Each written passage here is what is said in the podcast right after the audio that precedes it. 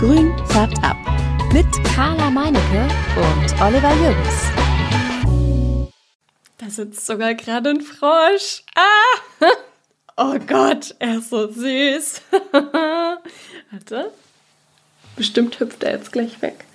Ähm, da unten, wo das Loch an der Rinde ist, ist es jetzt unscharf. Grün färbt ab. Der Podcast nicht nur für Pflanzen.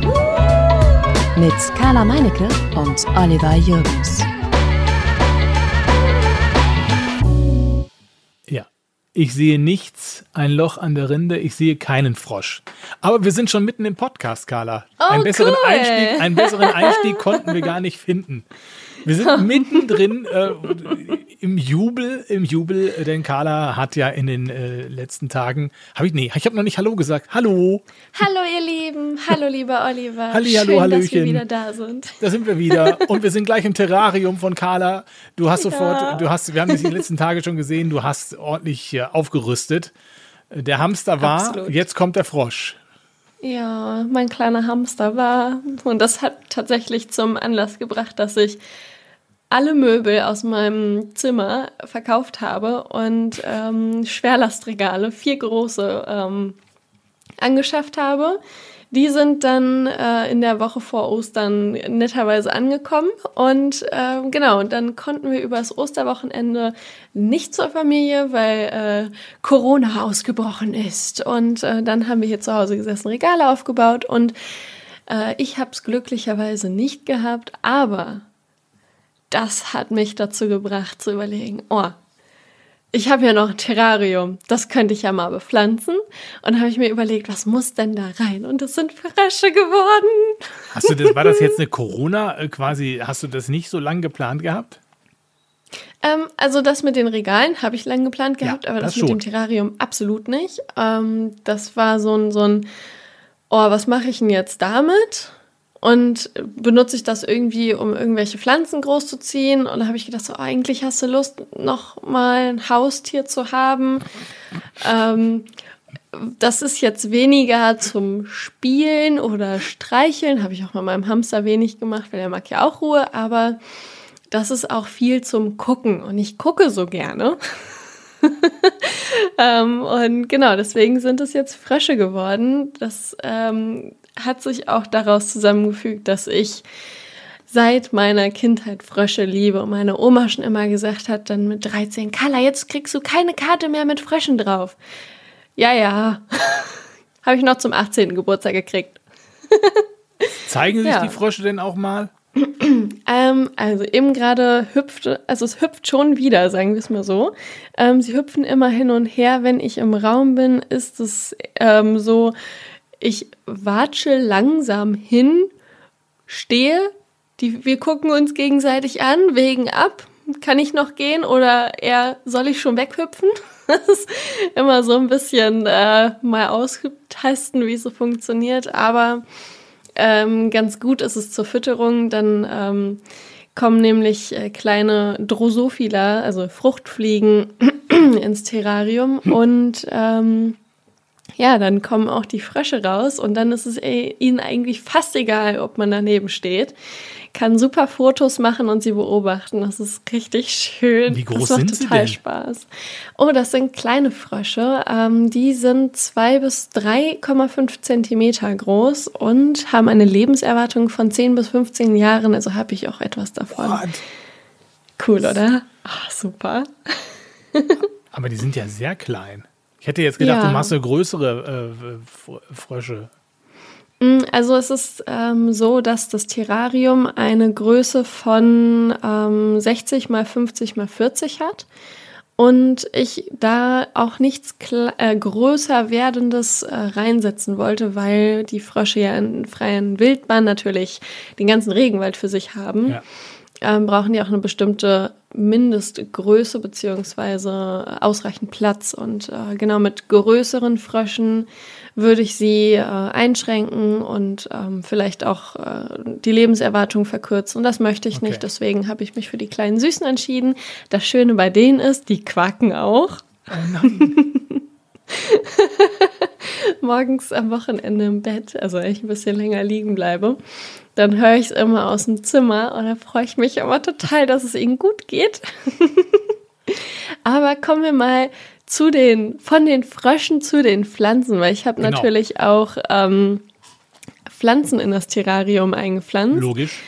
Und ähm, ja, da habe ich so kleine ähm, Begonien drin. Ähm, eine Begonie Cleopatra, die blüht auch gerade in pink-rosa. Dann habe ich Phytonien in verschiedenen Farben, die vom Flaschengarten-Workshop übrig sind, äh, habe ich einfach in die Ecke reingestopft. Sieht total süß aus, auch eine pinke Ecke so ungefähr. Und ähm, eine Pilea Moon Valley, die wird auch schön groß später, kann auch mal blühen. Dann habe ich eine Alocasia zibrina gerettet, die jetzt da auch drin sitzt und ähm, ihr scheint es sehr gut zu gehen. Sie hat zumindest kein weiteres Blatt mehr verloren seitdem. und ähm, genau, dann habe ich noch eine, ah, der Name entfällt mir immer wieder, ich gucke es jedes Mal nach, Plumina variegata. Es ist eine kleinblättrige, kletternde Pflanze. Ähm, verhält sich ein bisschen wie Efeu, weil die wirklich überall ihre Füßchen dran kleben kann und ähm, auch an der Terrariumwand hochklettern könnte. Und dann das äh, Lieblingsobjekt der Begierde der Frösche, ein Krokodilsfarn. Da können die sich so richtig schön verstecken in den äh, Ritzen zwischen den Blättern. Da sitzen die sehr gerne nachts dann und schlafen da und verstecken sich vor mir. Ja, genau. Dann ähm, habe ich noch vor, eine Bromilie zu holen und ähm, die dann mit Wasser in der Mitte zu befüllen, dass es wie so ein kleiner Teich ist. Äh, ja, ich habe leider noch keine gefunden, die mir gefallen hat. Genau, und sonst ist halt so ein bisschen Moos drin, da ist ein Luftbefeuchter, eine Lampe und ähm, Rinde, ein kleiner Mini-Teich oder ja, ein Napf mit Wasser. Eine Pfütze. Pfütze, genau. da können die Frösche sogar Laich ab, äh, ablegen. Und Nein. dann, äh, ja, ich habe im, im, äh, in der Zoohandlung, als ich die Frösche gekauft habe, habe ich mir das nochmal ganz genau angeguckt, wie die das da gemacht haben, weil ich das bloß richtig machen wollte. Und ähm, dann haben die da zwei Wasserpfützen äh, gehabt. Und ich so, warum haben die denn jetzt zwei? Er hat doch gesagt, nur eine. Ich so, hm, da habe ich nochmal reingeguckt. Und da waren da Kaulquappen drin. Richtig dicke Dinger. Super cool. Also die haben äh, sich äh, wohl so wohl gefühlt, äh, dass sie sich vermehrt haben in äh, dem Terrarium in der Zoohandlung. Das ist ja auch mal was sehr Schönes. Sonst hört man ja immer so ein bisschen mm, Sachen, aber ja, nee, denen geht's anscheinend super. Ja, also ich bin, wie ihr hört, ganz doll glücklich. Ja, es klingt so. Und das, Ja. das, das äh, wächst jetzt alles und gedeiht vor sich hin. Du musst da jetzt nicht groß irgendwas pflegen, doch musst gießen oder. Ähm, also ich muss einmal die Woche den Wasser, äh, nee, den Luftbefeuchter auffüllen mit Wasser. Da muss ich einmal die Woche die Pflanzen gießen und die Lampe geht über eine Zeitschaltuhr an. Der Luftbefeuchter hat eine integrierte Zeitschaltuhr und dann fütter ich halt alle zwei Tage und immer mal wieder ähm, ja mit äh, Nährstoffpuder äh, Puder bepuderten Fruchtfliegen, Ah, okay. Weil die sonst zu wenig Nährstoffe aufnehmen, genau. Ja. Ja, schön ist es ja jetzt, dass du die quasi die Fruchtfliegen, die ins Haus holst, die kommen ja im Sommer quasi automatisch. Die kannst Weißt du du, abfangen Clou dann und dann da rein äh, geleiten quasi. könnte man rein theoretisch. Das Tolle, beziehungsweise das, das ähm, interessant gezüchtete bei diesen äh, Drosophila ist, dass die äh, nicht fliegen können. Die sind extra so, dass die nur laufen oder hüpfen und äh, ja, es ist absoluter Wahnsinn. Hat sich wieder einer Mühe gegeben. Hm. Was? Die dürfen nicht fliegen. Das, das lässt sich nicht gut verkaufen, wenn die fliegen. Die müssen, die dürfen nur laufen. Das, Ja, aber es ist ja auch viel praktischer, wenn die nur laufen. Es ist, also die Idee dahinter ist, können vor allem schneller gefangen aber werden. komisch. Ja, ja, ja, natürlich. Und ähm, ja, also ich habe auch in der Zoohandlung haben die auch gesagt, so ja, man kann auch ähm, sich so eine Packung, also ich habe hier eine Packung, da ist unten so ein Nährboden, dann ist da so ein bisschen Holzwolle drin. Da sind dann Eier, Larven, Fliegen. Und ähm, man kann das auch zu Hause züchten, haben die gesagt. Die meisten kaufen sich nur eine Packung, dann züchten die das nach. Und ich so, Oh, weiß ich noch nicht. Ob ich Fliegen züchten möchte zu Hause? Mm. Aber das ist doch dein Bereich. Der ist doch, also. Also von Pflanzen zu Fliegen züchten, ich weiß nicht, wie groß der Sprung ist, aber er ist für Egal. mich absolut riesig aktuell. Laborarbeit, das ist Laborarbeit, das ist dein Bereich. Das, das würdest du schon hinkriegen. Okay, und ich, ja, vielleicht. Mal gucken, mal schauen. Aber, Oliver, nicht nur ich habe was Interessantes gemacht, du warst nämlich auch unterwegs und ich bin echt neidisch auf dich. Erzähl uns doch mal ein bisschen mehr über dein schönes Wochenende in Essen. Ja, ich war am, ähm, am Wochenende in, äh, also im vergangenen Wochenende, muss man ja sagen, wenn wir jetzt Montag der Podcast kommt raus, also das vorvergangene Wochenende, war ich in Essen beim Pflanzenraritätenmarkt äh, im Grugerpark. Ganz wunderbar. Da habe ich mir wieder meine Geburtsstadt besucht und ähm, bin da äh, ein wenig durch die, durch die Stände gelaufen. Es war Hölle was los. Riesenschlange erstmal. Ich war etwas irritiert, weil ich gedacht, es kann doch nicht sein, dass ich jetzt hier in der Schlange stehen muss vor, vor dem Grugerpark, äh, um da erstmal meinen Eintritt äh, abzugeben, quasi. Also es war schon echt richtig was los. Wetter war super, die Leute, äh, die wollten echt was erleben und ich habe schon gesehen, die trugen da tütenweise das Zeug da raus. Und ich sage mal gucken, was da noch da ist. Also da, aber es war noch genug da. Und es war natürlich, es waren viele Händler, die jetzt so, so, so Gartenpflanzen natürlich hatten. Es waren auch sehr, sehr viele, die Kakteen ähm, in allen Varianten hatten, aber wirklich ganz tolle Kakteen. Ich habe ja auch eine Kaktee mitgenommen oder Sukkulente, muss man ja besser sagen, es war eine Sukkulente, ähm, die so eine tolle Blüte hatte und so. Ja, wahnsinnig, wahnsinnig viele, viele tolle Sukkulenten gehabt, die blühten und für echt schmale Mark, muss man echt sagen, fand ich zumindest. Und es waren auch ein paar äh, Leute da, die die Zimmerpflanzen da hatten, unter anderem ein großer Versandhändler, den ich relativ teuer fand. Ähm, da stand dann auch eine, eine Thai Constellation, die hatten sie dann auch mal mitgebracht für 320 Euro. Die ist aber wahrscheinlich da auch stehen geblieben, denke ich mal. Weil aber 320 Euro ist recht so günstig. Ist günstig? Ja, also meine. Ja, vielleicht. Aber die anderen Sachen fand ich teilweise nicht so günstig. Mhm. Deswegen, ähm, da kenne ich mich jetzt bei den Thai Constellation und sowas, das sind ja, das sind ja astronomische Summen, da kenne ich mich jetzt nicht so aus. Aber so, äh, so die, die normalen Pflanzen fand ich relativ teuer ähm, war ein anderer Händler da, der, der hatte, der hatte es etwas günstiger gehabt. Und da bin ich so ein bisschen rumge, rumgelaufen, fand wirklich ganz tolle Sachen, auch so, so Begonien, die, die, die selten waren. Also war eine Begonie, ich hatte ja eine, eine Begonie Ferox, die so diese Nüpsel hat, diese Drachen, ja, Drachenzähne, wie auch immer man das bezeichnen möchte und ähm, die, ich ja, die ich ja zugrunde gerichtet habe, relativ am Anfang, die meine Euphorie dann auch für das ganze Thema und die Begonie dann auch etwas geschmälert hat. Die, die, da war so eine ähnliche Sorte und ich dachte erst, das wäre sie, aber das war sie nicht. Die sah ein bisschen anders aus und äh, der, der Händler hat mir auch gesagt, dass das eine, wirklich eine ganz eine neue und eine seltene äh, Begonie jetzt ist, die, die es wirklich noch gar nicht so lange gibt, gerade erst entdeckt wurde. Und mh, mm, die kostete auch 30 Euro. Da habe ich jetzt erstmal Abstand von genommen und habe mir dann doch noch mal eine, ähm, ach, jetzt habe ich mir schon wieder vergessen, wie, wie ich, äh, wie sie heißt. Ähm, ach, jetzt muss ich wieder googeln. Mensch, das hätte ich doch mal vorbereiten können. Ähm, Hast du mir ein Foto geschickt? Wie bitte? Hast du mir ein Foto geschickt? Nein, ich habe dir kein Foto geschickt, glaube ich. Ähm, nein, habe ich, glaube ich, nicht. Äh, das ist aber die, die, die hattest du auch schon mal im Laden, die so, so längliche Blätter hatte. Ähm, die ist bei mir nicht gewachsen. Ähm, deswegen war ich so ein bisschen, äh, wie hieß sie denn noch gleich? Ich, ich finde es jetzt nicht mehr. Es ist jetzt, es, äh, es, es würde jetzt zu weit führen, die jetzt zu suchen. Die hat auf jeden Fall so, so rote Punkte drauf, so ein bisschen gezackte Blätter, länglich und ähm, ja, auf jeden Fall, die habe ich ja schon mal einmal kaputt gemacht und habe ich mir jetzt noch mal eine mitgenommen. Ich weiß, welches es ist. Sag's. Das ist auch eine Begonie. Ja. Oh, ähm, Mensch, die hat Begonie. Ja, so, so weit war ich auch schon. Mhm. Hier mhm. sind die mhm. Pflanzenexperten unter sich. Absolut. ist egal. Oh ist oh, Mann, egal. das ärgert mich jetzt aber auch, weil ich, ich die ganz genau kenne. Ja. Wir schreiben euch das. Ja, Wir sagen euch das nochmal. Ich, ich schicke nochmal ein Foto rein. Ähm, das ist, Amphioxus. Ja, genau. Ha. Richtig. ich bin jetzt stolz richtig. auf mich. ja, ja, ja, genau. Richtig. Die Amphioxus. Genau, die habe ich schon mal kaputt gemacht. Ähm, und die habe ich mir jetzt nochmal geholt.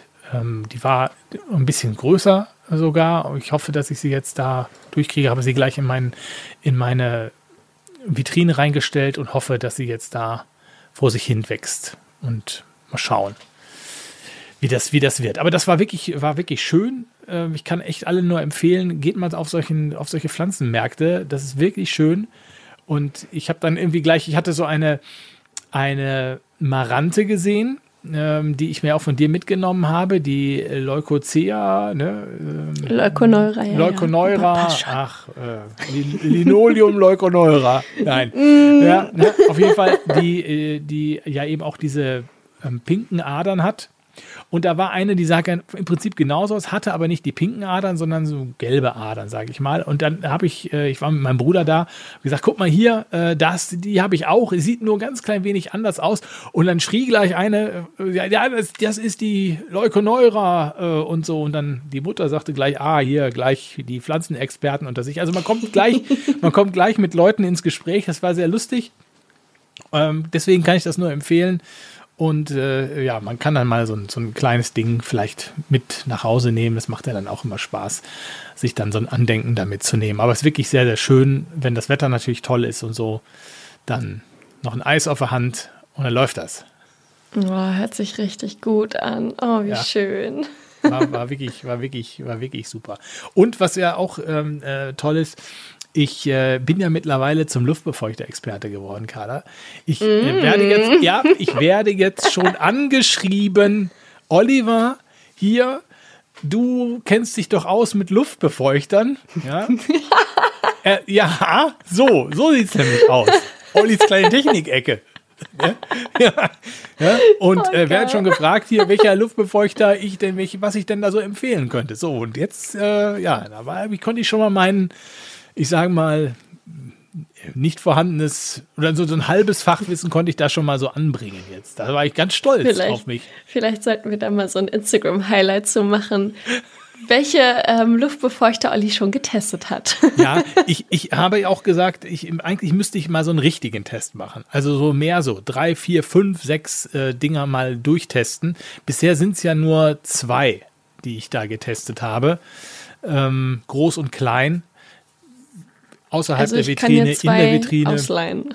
Du kannst mir zwei ausleihen, ja, okay. Das, ähm, ja, also deswegen, deswegen, das wäre vielleicht nochmal, das könnte ich mir vielleicht nochmal vorstellen und dann mache ich hier so, ein, dann mache ich hier richtig, so eine richtig Technikecke auf. äh, Ollis kleine äh, pflanzologische Technikecke. Aber der, diese Luft, Luftbefeuchter-Geschichte, da wäre ich jetzt schon angefragt und äh, fragt mich ruhig weiter. Also ich, ich freue mich, wenn ihr mich fragt äh, und äh, ich, ich, gebe gerne mein, mein Luftbefeuchter-Wissen weiter. Also wenn cool. euch das hilft, wenn euch das reicht. Also ich bin ja wirklich sehr bescheiden in diesen Dingen. Also Olli, wo wir schon bei Luftbefeuchter sind, ich habe ja fast gelogen. Ich habe ja ähm, bald drei Luftbefeuchter. Pascal kommt nämlich vorbei und wir machen Luftbefeuchter gegen Pflanzentausch. Also kriege ich seine Oral-B-Zahnbürsten-Luftbefeuchter. Oh, ja. und er dafür eine schöne Pflanze oder zwei, wie oh. auch immer. ja, ja, ja. Also wenn ihr das noch nicht gehört habt, hört mal ruhig rein bei uns äh, in, die, äh, in das grüne Gewölbe von, von Rostock in unsere Folge, wo wir mit Pascal, der YouTuber ist und äh, Pflanzen-YouTuber, der, mit dem wir da gesprochen haben. Ja, und der hat eben diese tolle Oral-B-Zahnbürste, Luftbefeuchtermaschine, die er offenbar nicht mehr braucht. Nee, er hat gesagt, er hätte jetzt irgendwie was anderes und er brauche den nicht mehr, ob ich denn Interesse hätte. Und ich so, ja, klar, Herr damit, das ist richtig cool. Ich ja Angst, ja, wenn ich mir vorstelle, dass das, er hat diesen Luftbefeuchter, den braucht er jetzt nicht mehr, weil er was Besseres hat. Da stelle ich mir jetzt vor, was, was könnte das denn sein? Ja? Was Besseres also, als diesen diesen ja, Luftbefeuchter, diese Luftbefeuchter-Zahnbürste. Also. Wahrscheinlich so ein Schornstein, Luftbefeuchter. Ich, ich, hoffe, ich hoffe, es einfach nur, ich hoffe einfach nur, es ist was Kleineres. Ja. Ich hoffe, ich bin da, also ich hoffe, es ist einfach nur was Kleineres, es ist nicht irgendwie noch was viel Größeres, was er sich mhm. da in mhm. seine Bude stellt. Das gibt auch wieder nur Ärger. Es riecht doch schon ewig im Affenhaus, wissen wir doch jetzt alle. Denn wenn er dann, also wenn er da jetzt, vielleicht stellt er auch drei Luftbefeuchter da auf oder ähm, keine Ahnung, oder ein Pool? Ich frag ihn mal. Ja, frag, frag ihn mal. Ihn einfach mal. Frag ihn mal. Wir sind da sehr daran interessiert, äh, wie er seine Luftfeuchtigkeit ähm, in seiner Wohnung ähm, aufrechterhält. Vielleicht hat er auch einfach Schimmel. Vielleicht hat er Schimmel und es reicht. Ich weiß es nicht. Aber ich weiß, dass ich in meinem Laden auf jeden Fall einen Luftbefeuchter brauche, damit es meinen Pflänzchen ein bisschen besser geht. Also ihnen geht es sehr gut, aber ich bin nicht hundertprozentig zufrieden. Deswegen habe ich ja gesagt und äh, möchte, dass äh, die nicht nur 90 Prozent oder 95 Prozent erreichen, sondern die 100 Prozent. Und das äh, hoffe ich mir von diesem Luftbefeuchter. ich, ich kann mir schon vorstellen, wenn du das Ding aufbaust, wenn die Menschen da im Nebel versinken in deiner Bude. ja, so, so Gorillas im Nebel. Dann kannst du noch so eine entsprechende Musik dazu machen und dann äh, so ein paar Geräusche von so Affenlauten und so und dann. Das, das hört sich richtig schön an, um ehrlich zu sein. ja. Ich, ich kann es mir wirklich schon vorstellen.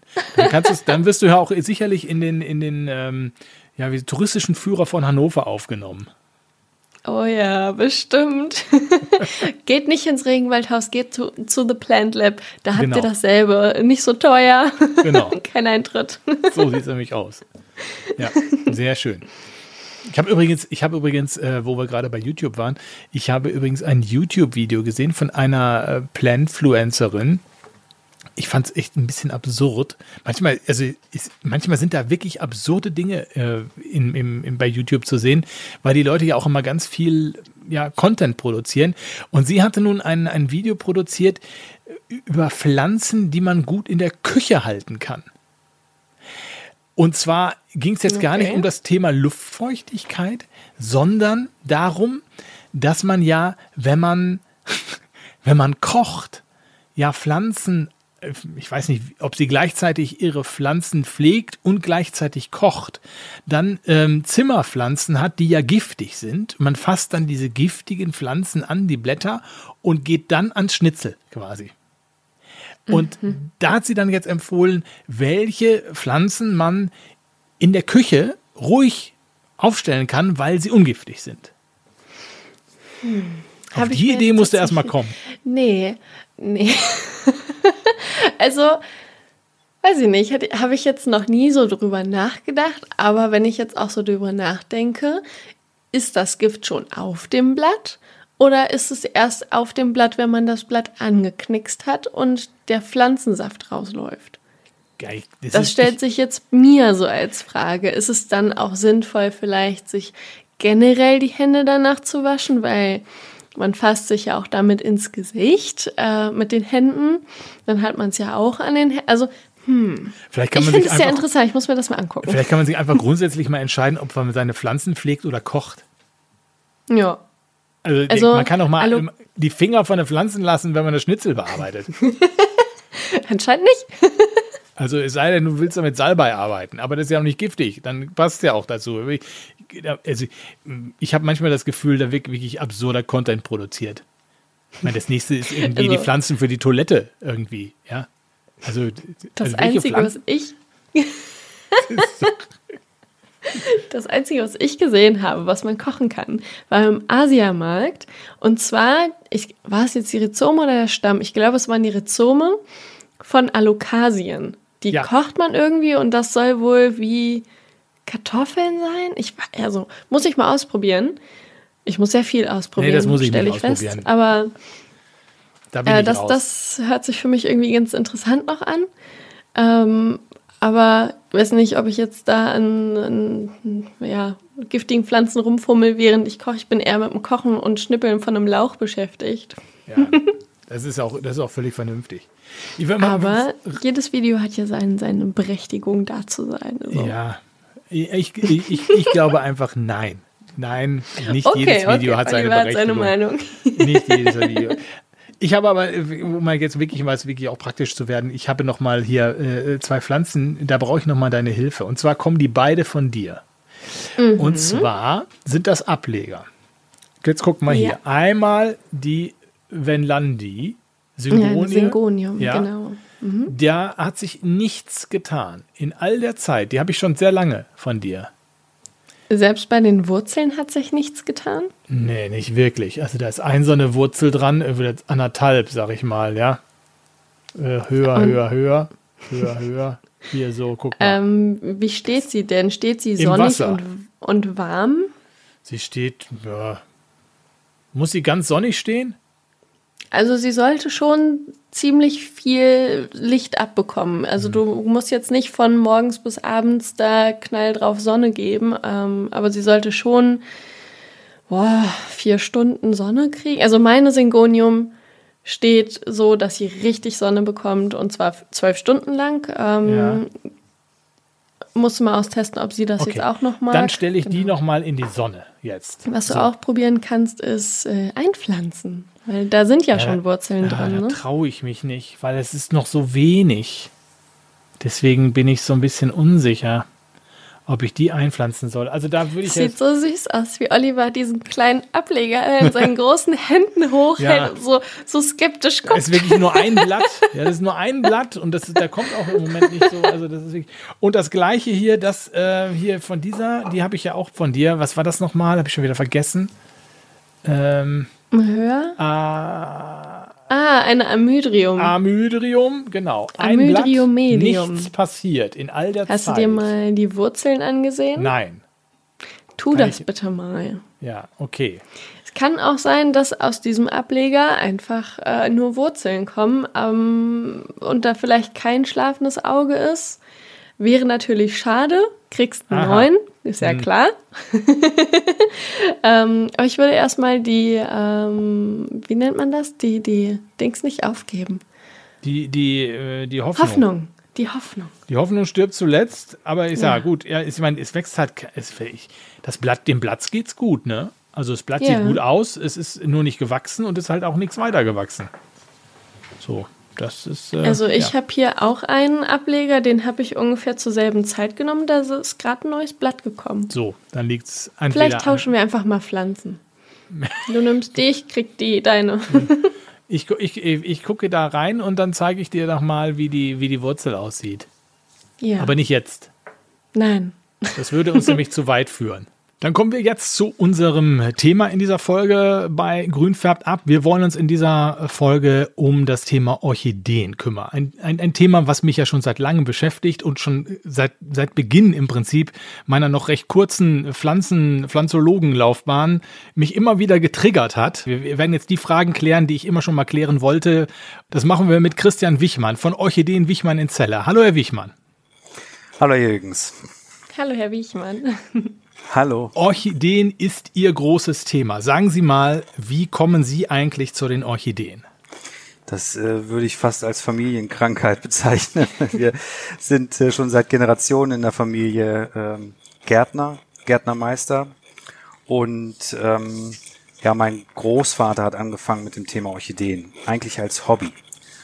Und äh, ja, irgendwann ist aus dem Hobby äh, der Beruf und die Berufung geworden. Und mein Vater hat das weitergeführt und ich bin nun die insgesamt vierte Generation und die dritte mit Orchideen.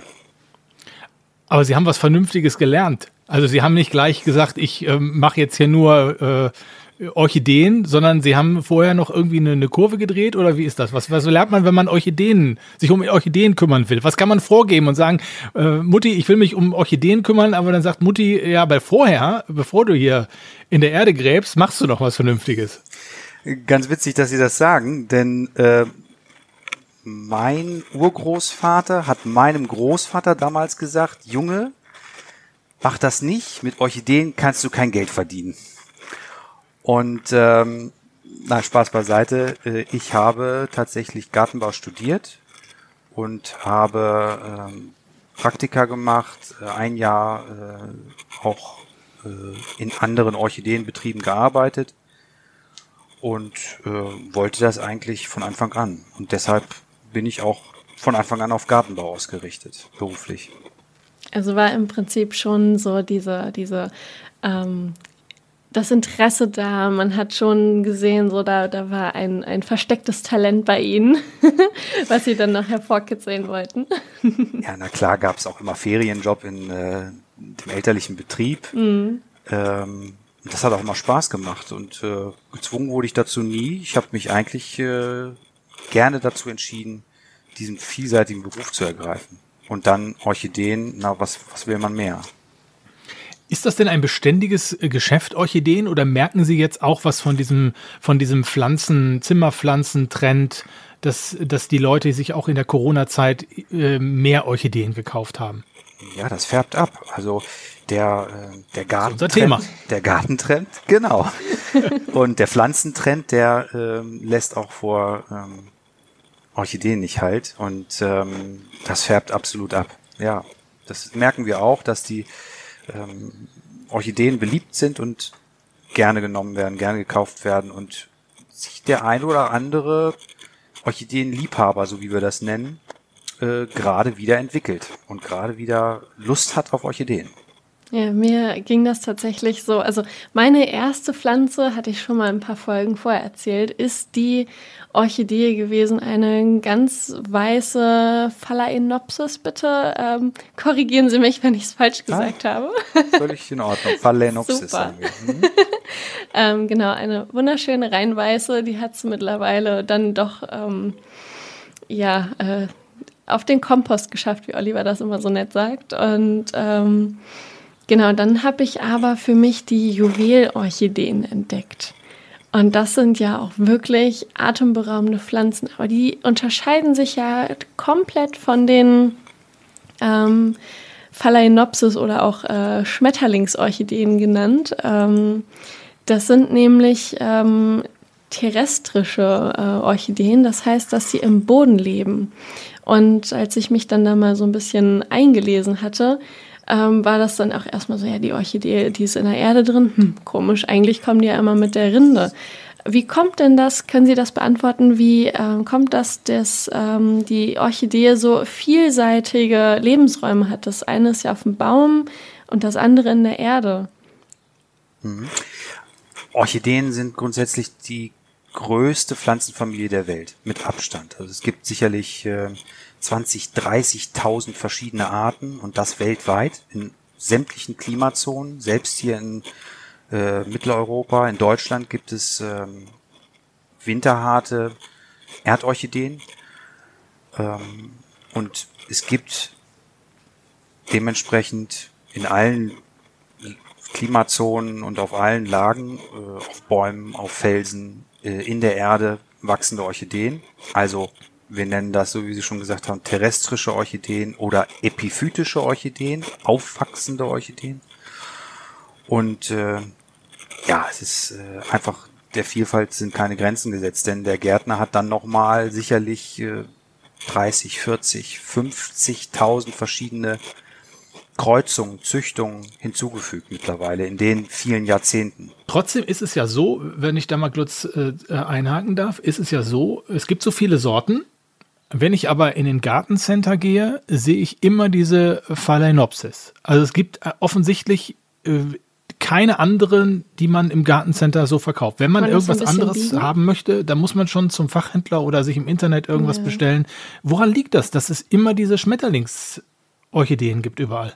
Mhm, also wir bezeichnen schon die, die Gartencenter im Gegensatz zu hm, Lebensmitteleinzelhandel als Fachhandel.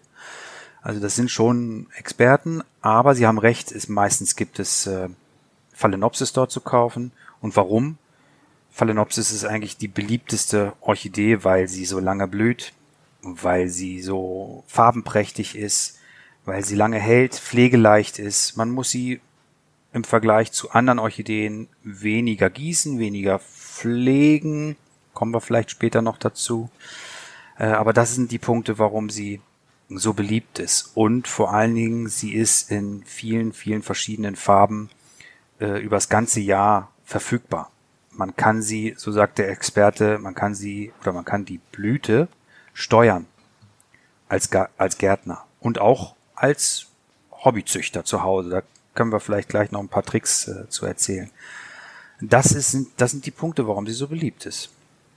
Also es ist mehr so, eine, so ein praktischer Grund, also dass man, dass man dem Kunden sie immer verfügbar machen kann, dass sie immer mehr oder weniger blüht, dass sie, also natürlich, wenn ich sie zu Hause habe, irgendwann verblüht sie natürlich, ne? Aber äh, dass ich mir, rein theoretisch könnte ich mir gleich sofort eine neue holen, die, die blüht. Und das ist äh, offensichtlich ist das bei anderen Orchideen dann nicht so. Also wenn ich jetzt bei Ihnen im Gartencenter oder im, im Orchideenladen bin, im, im, dann blüht nicht alles.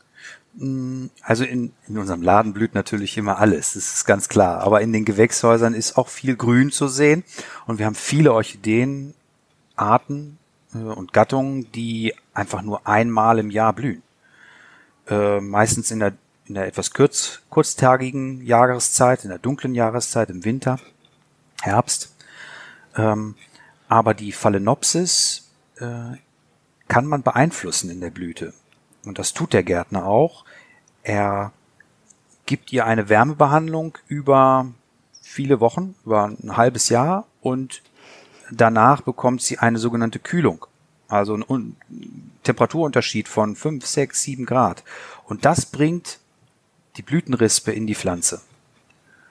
Und äh, das kann man quasi mit jeder Sorte, mit jeder Farbe innerhalb dieser Phalaenopsis machen. Und daher kann man sie quasi das ganze Jahr rund verfügbar haben, in den verschiedenen Farben, Sorten äh, und so weiter. Das ist ja interessant, weil meine Mutter, die ähm, hat sehr viele von den äh, Phalaenopsis und ähm, wenn die ähm, Blüte vorbei ist, dann stellt sie die immer runter in den Keller. Und ähm, da ist es eigentlich grundsätzlich eher kühl und ähm, wartet dann mehrere Monate auf die ähm, ja, neue Blüte.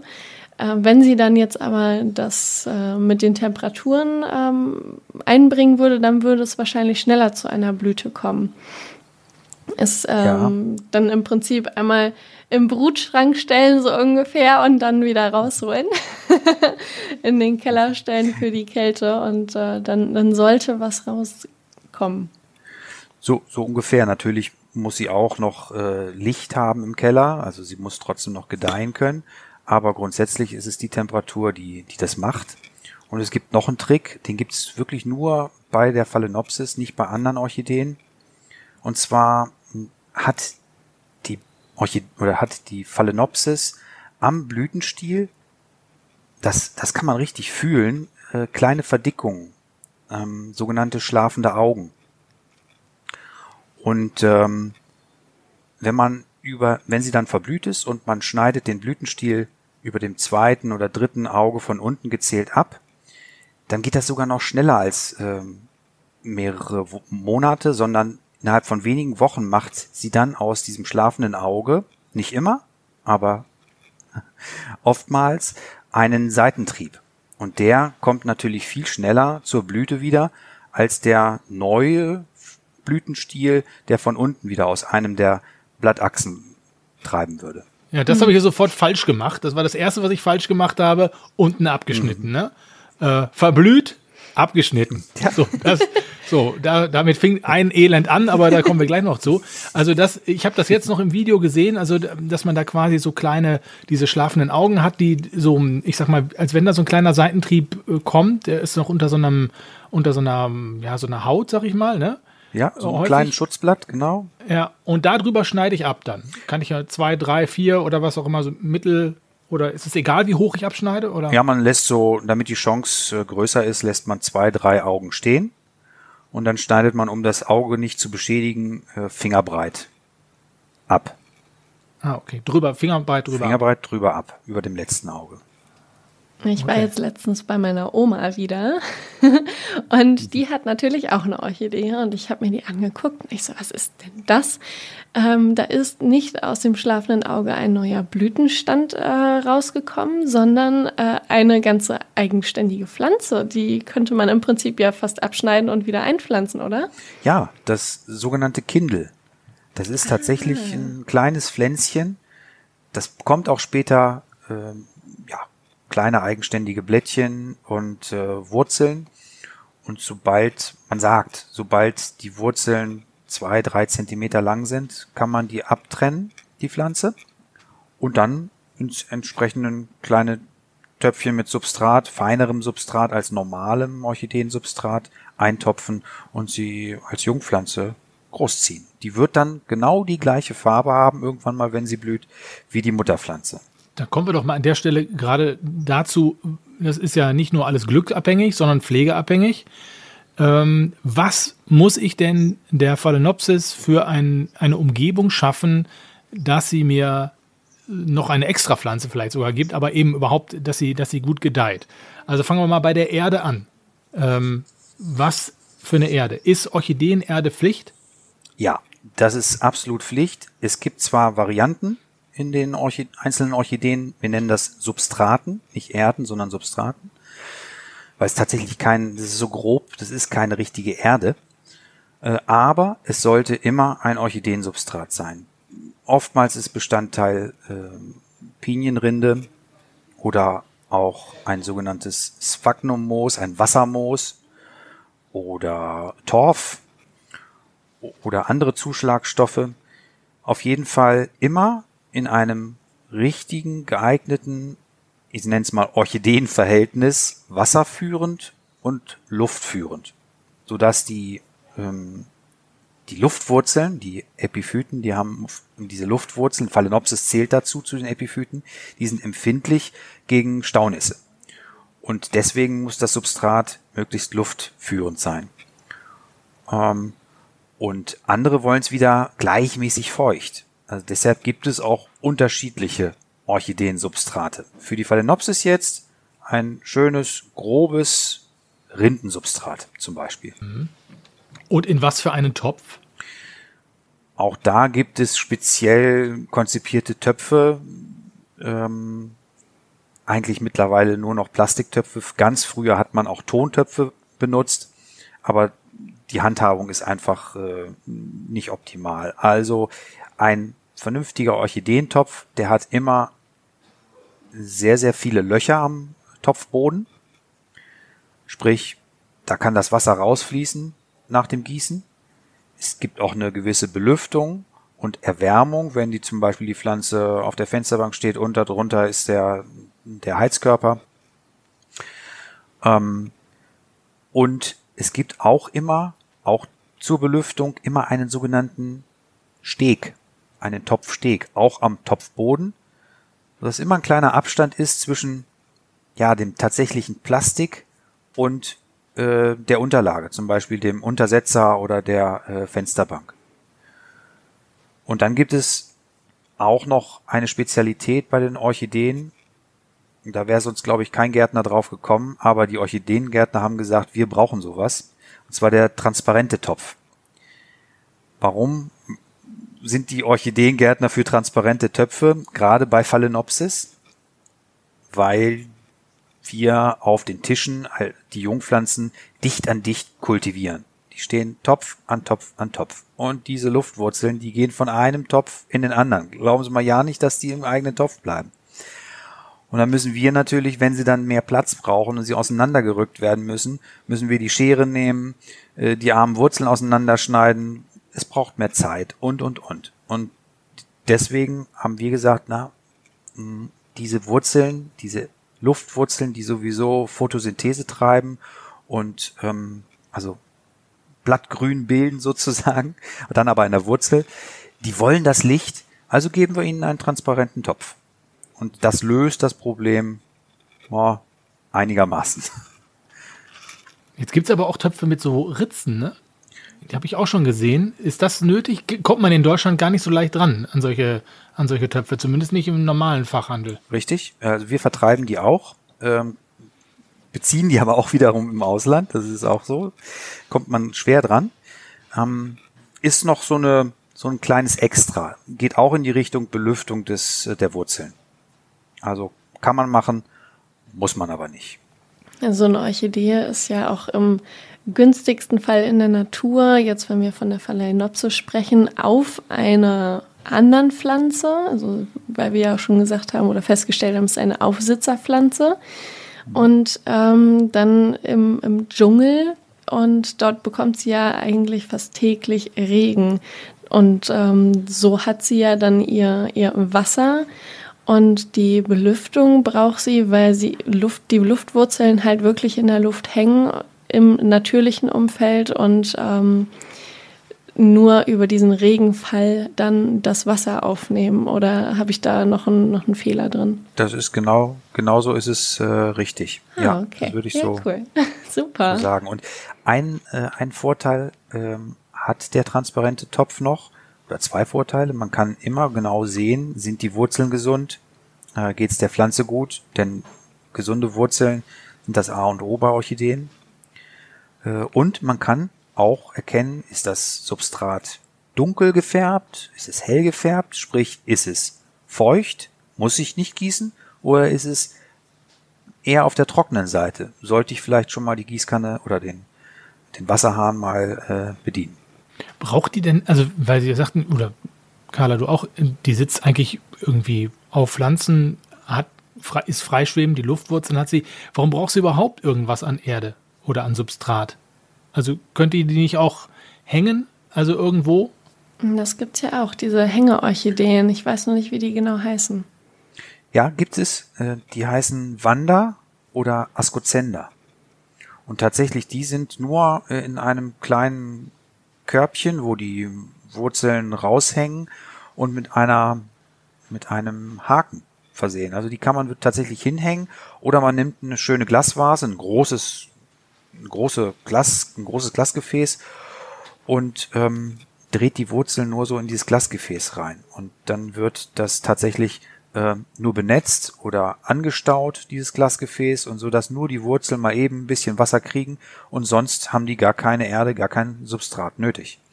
Auch Phalaenopsis, da kann man das mit denen machen, die muss man aber tatsächlich umgewöhnen und nicht alle Sorten mögen das. Hm, aber es ist eigentlich machen wir das nur, weil wir denen ja hier nicht das wahrscheinlich das, das, die, den Lebensraum geben können und dass wir irgendwie Wasser an diese an die Luftwurzeln rankriegen können. Und wenn wir wahrscheinlich äh, sie nicht in irgendein Substrat stecken, dann ist es wahrscheinlich schwierig, diese Luftwurzeln überhaupt zu bewässern. Ne? Dann ist man dauernd am Sprühen oder ich weiß nicht, was man da genau. machen müsste, könnte. Ja, das vereinfacht die Pflege etwas. Ne? Man muss dann nicht ähm, wie bei den Wander oder Ascocenda alle zwei Tage sprühen oder tauchen, sondern man kann bei den Phalaenopsis, die dann rund um die Wurzeln das Substrat noch haben, kann man ein bis maximal zweimal äh, an heißen Tagen oder in der heißen Zeit äh, gießen, wässern. Das reicht dann aus. Die für die Wander sind eigentlich die Wurzeln selbst der Wasserspeicher.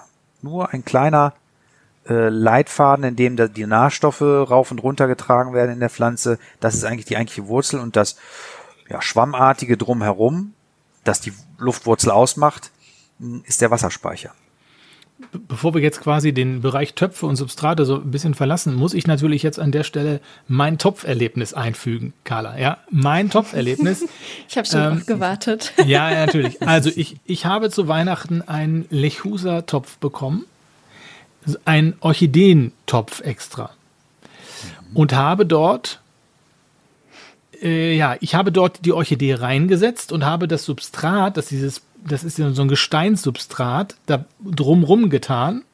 Und innerhalb von zwei Wochen war die Wurzel komplett faul.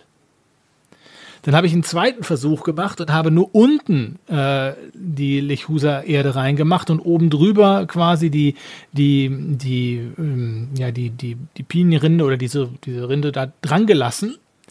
Gleiches passiert sind diese Töpfe überhaupt geeignet für so etwas? Ist mit Gestein in irgendeiner Form arbeiten überhaupt eine gute Idee? Weil ich habe immer das Gefühl, dass das einfach immer viel zu nass wird da drin. Hm? Also ähm, ich kenne den Lechusa-Topf selber nicht. Allerdings weiß ich, dass die Firma sehr viel in Hydrokultur macht und Anstautöpfe hat eigentlich aus meiner Sicht äh, sich Anstautöpfe nicht so optimal eignen. Das mag funktionieren, wenn man tatsächlich ganz radikal die Pflege umstellt diesbezüglich, aber das ist nicht ganz so einfach. Da muss man tatsächlich den absolut grünen Daumen haben. Ähm, grundsätzlich mit, mit Gestein oder mit Kieselstein oder Steinsubstraten ähm, kann man schon ganz gut Orchideen züchten. Es gibt da auch äh, den sogenannten Orchitop. Das ist ein spezieller Topf. Ähm, der besteht eigentlich nur aus ja, Plastikstäben rundherum und da füllt man, äh, setzt man die Pflanze rein und füllt rundherum äh, auch ja verschiedene Substrate, auch meistens sehr grobe Substrate und auch äh, Steinsubstrate. Und das funktioniert ähm, recht gut. Also da gibt's viele, viele Erfolgsberichte drüber. Aber der wird dann nicht von unten gewässert? Der wird auch von oben gewässert, ja. Ja, und das Wasser läuft durch quasi dann. Das Wasser, genau, das Wasser läuft durch und die Pflanze oder das Substrat sollte tatsächlich auch nicht lange im Wasser stehen. Staunässe ist tatsächlich äh, ganz schlecht für Orchideen. Gut, da haben wir das Thema für mich an dieser Stelle erstmal abgeschlossen. also was, was diesen Also- Topf angeht. Es lag gar nicht, vielleicht gar nicht an Ihnen, sondern vielleicht an dem Topfsystem. Ja, ja, dieses, ich glaube, das Topfsystem ist, äh, das, äh, das war in dem Fall nicht so das Richtige. Für mich vielleicht und vielleicht ist es grundsätzlich nicht das Richtige. Ja, da kannst du vielleicht mal eine Monstera oder so reinsetzen oder deinen, deinen Ableger vom Philodendron squamiferum. Das ja, ich würde sagen, das ist ja auch so klein. Also das ist ja auch wirklich, da passt ja gerade mal so eine Orchidee, wenn man eine Orchidee, Orchidee, normale Orchidee kauft, hatte ich schon so, also schon Probleme, die in diesen Topf da reinzukriegen, weil der sehr eng war. Also ich sag mal, da, da hält auch eine Orchidee nicht lange drin aus, dann muss ich die auch sowieso umtopfen. Ne? Also ähm, weil es dann einfach zu eng wird in dem Topf. Also ich glaube, das ist noch nicht die richtige Konstruktion. Gut, jetzt kommen wir mal zu diesen ganzen, ähm, ganzen Arten, die es gibt. Ich habe ja, also ich, äh, ich muss ja sagen, ich habe so ein bisschen auf ihrer Internetseite geguckt, was da alles so für, für Arten sind. Und es ist ja, also ist ja mega spannend, was es alles für Formen von Blüten gibt. Und äh, da ist es ja fast schon ärgerlich, muss man ja sagen, dass man davon eigentlich nie was so richtig zu sehen bekommt und die meisten Leute unter Orchideen genau eben das verstehen, was sie überall eben präsentiert bekommen, nämlich die Phalaenopsis. Ähm, die, die Blüten sind ja, das ist ja von den Farben her und aber auch von den Formen äh, und von den Größen auch. Es gibt auch ganz kleine Blüten, große Blüten. Ähm, das, die Artenvielfalt ist ja riesig. Das ist so, wie ich, wie ich schon sagte, also es gibt sicherlich 20, 30.000 äh, verschiedene Arten auf der Erde. Und ähm, auch wir als Spezialbetrieb können natürlich nur ein ganz, ganz kleines Spektrum äh, dessen abdecken, was es wirklich gibt. Äh, unter anderem haben wir natürlich auch äh, diese äh, schon angesprochenen Juwelorchideen, zum Beispiel da zu nennen. Jetzt werfe ich mit äh, lateinischen oder griechischen Namen um mich. Ja, das ist ja immer so. Das ist immer so, das bleibt nicht aus Ja, in meinem stimmt. Job. Macodes petula oder Ludisia discolor, das sind so die bekannten von diesen Juwelorchideen. Ähm, oder äh, ja, Frauenschuhe. Da haben wir dann mal den deutschen Namen als Übersetzung, Paphiopedilum. Da kommt da wieder der Lateiner. Aber ähm, ja, die Artenvielfalt ist äh, wahnsinnig äh, groß, muss man ganz ehrlich sagen. Wie kriegen Sie die denn alle unter einen Hut? Also erstmal grundsätzlich, wie, wie, wie züchten Sie die? Also wo kommen die her? Ich habe mal einen Film gesehen, da haben sie so ganz kleine Orchideen. Das dauert ja ewig, bis die so groß sind, dass die bei uns im, im Gartencenter stehen. Also wie, wie, wie- wie kriegen Sie die überhaupt? Wo kommen die her? Machen Sie die, ziehen die die alle selber bei sich? Äh, sowohl als auch. Also natürlich gibt's noch ein paar mehr Orchideenzüchter auf der Welt und wir haben gute Kontakte und ähm, mal hat der eine schöne Jungpflanzen, mal hat der andere Gärtner schöne Jungpflanzen, von denen er ähm, auch mal welche weitergeben möchte an den, äh, an den anderen Orchideengärtner. Da kaufen wir natürlich auch ein. Aber wir haben auch die sogenannten Mutterpflanzentische, ähm, von denen wir Neuzüchtungen machen, äh, die wir miteinander bestäuben wo dann ganz klassisch die, die Samenkapsel sich bildet nach so und so vielen Monaten, ähm, die wir dann ins Labor geben, in ein spezielles Pflanzenlabor. Dort wird sie ausgesät auf Nährboden. Wächst, die Pflanze wächst heran über Monate wieder. Es dauert immer Monate bei, bei den Orchideen. Es ist, äh, ist halt so, es dauert lange. Und die kommen dann wieder zurück, die kleinen Pflänzchen. Und wir ähm, haben ein extra Quartier, also ein extra Gewächshaus dafür, wo nur die Jungpflanzen stehen. Und so machen wir das auch mit allen anderen Orchideen. Natürlich ist es Erfahrungswerte, welche Orchideengattungen zueinander passen, klimatechnisch. Und wir haben in unserer Gärtnerei 19 verschiedene Klimaeinheiten, 19 verschiedene, verschieden geheizte Gewächshäuser. Und äh, da stehen die Orchideen, die zueinander passen, zusammen und wir kultivieren die dementsprechend. Dann hat man auch wiederum in einem Gewächshaus schon wieder unterschiedliche Ansprüche, was die, was das Wässern angeht, äh, was das Düngen angeht. Ähm, ist nicht ganz so einfach, aber es ist viel Erfahrungswert. Das ist ja Wahnsinn. Da ist ja absolut viel Arbeit hinter. Allein das Wegschicken der Samen. Das ist also, ich ähm, hatte ja erwähnt in unserem Vorgespräch, dass ich auch einen Zimmerpflanzenfachhandel habe und ähm, hauptsächlich Aaronstabgewächse, also Philodendron, Syngonium und Alokasien und so weiter ähm, habe. Und da geht das alles innerhalb von ein paar Wochen. Also Wurzelwachstum beginnt bei mir nach äh, Tagen. Und ähm, ich hätte gar nicht mal den Platz, um so lange Zeiten äh, zu überbrücken. Das ist echt Hammer. Und, und ähm, also bei mir wird auch nicht jeder Ableger was. Ähm, ist das bei den Samen dann auch wahrscheinlich ja auch so, dass das auch nicht jeder Samen äh, keimt und da eine richtige Pflanze draus wird? Ähm, gibt es da Erfahrungswerte, wie viel Prozent so ungefähr mal Tschüss sagen? Hm, das ist ganz unterschiedlich, aber das ist der Punkt, warum wir dieses Aussehen der, der Samenkapseln tatsächlich nur äh, Pflanzenlabors äh, andienen, äh, die nichts anderes machen und das auch unter sti sogenannten sterilen Bedingungen oder asymbiotischen Bedingungen ohne Anwesenheit von anderen Schadpilzen oder Bakterien äh, geschieht, damit diese Rate natürlich möglichst hoch ist, damit der die Ausbeute aus einer so kleinen, über Monate rangereiften Samenkapsel möglichst hoch ist manchmal ist auch äh, der Wurm manchmal drin. ist es auch so. Bitte? Der Wurm drin. Der Wurm, ja, absolut.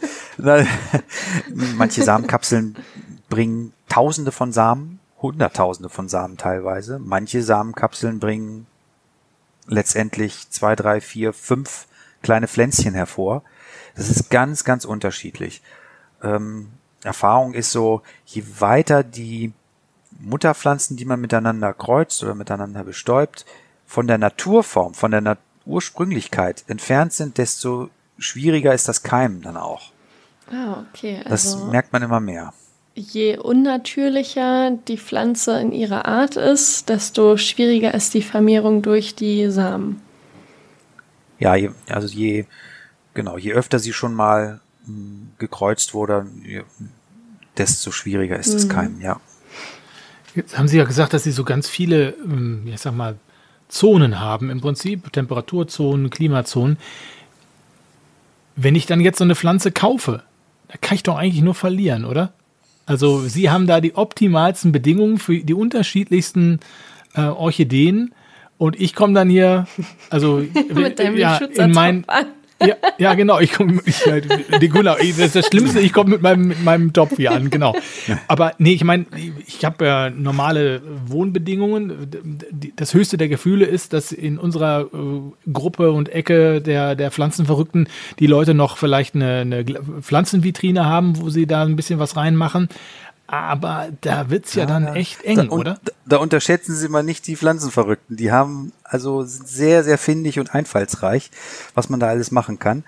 Aber ähm, ja, ich, ich glaube, Sie, Sie können mit Orchideen nur gewinnen, nicht verlieren, weil ähm, die sind, die sind einfach so dankbar, wenn man einmal den Dreh raus hat und ähm, ja, mein Vater, äh, der hat äh, irgendwann mal so fünf Pflegetipps konzipiert. Und Warten Sie, ich schreibe mit. Ja, wenn man sich an die tatsächlich hält, dann ähm, kann eigentlich nicht viel passieren. Also das Wichtigste, wenn ich die mal aufzählen soll, äh, Ad 1 ist der, ist der Standort. Orchideen sollte man niemals äh, im Nordfenster, wenn irgendwie möglich, kultivieren, sondern immer Ost oder Süden, optimales Westfenster. Zweiter Punkt ist die Helligkeit. Da muss man tatsächlich von April bis August aufpassen. Ähm, mit zu hoher Helligkeit, dann lieber schattieren mit einem Vlies oder einer Jalousie oder einem Stück Papier vor dem Fenster. Es reicht manchmal schon aus an den ganz äh, sonnigen Tagen. Dritter Punkt ist das Wässern. Hatte ich, glaube ich, schon mal gesagt. Äh, ein bis zweimal in der Woche. Immer nach Bedarf. Das ist das Wichtige. Nie irgendwie auf ähm, Reservoir oder auf, ähm, ja. Ähm, Einmal die Woche, heute ist der Tag. einmal die Woche, heute ist der Tag, heute ist Sonntag, ich muss wieder die, die Gießkanne in die Hand nehmen, sondern braucht die Pflanze was oder braucht sie nichts? Dann hm. lieber nochmal warten. Und der vierte Punkt ist dann das Düngen. Und da sagen wir also jedes zweite bis dritte Gießmal oder bei jedem zweiten bis dritten Wässern roundabout einmal im Monat wird gedüngt und dann auch tatsächlich nur mit Orchideendünger. Der speziell formuliert, ist egal welche Marke, die, die sind alle gut, aber die sind alle schwach formuliert. Also Orchideen sind schwachzehrende Pflanzen, das heißt, die wollen nicht so viel Nährstoffe haben.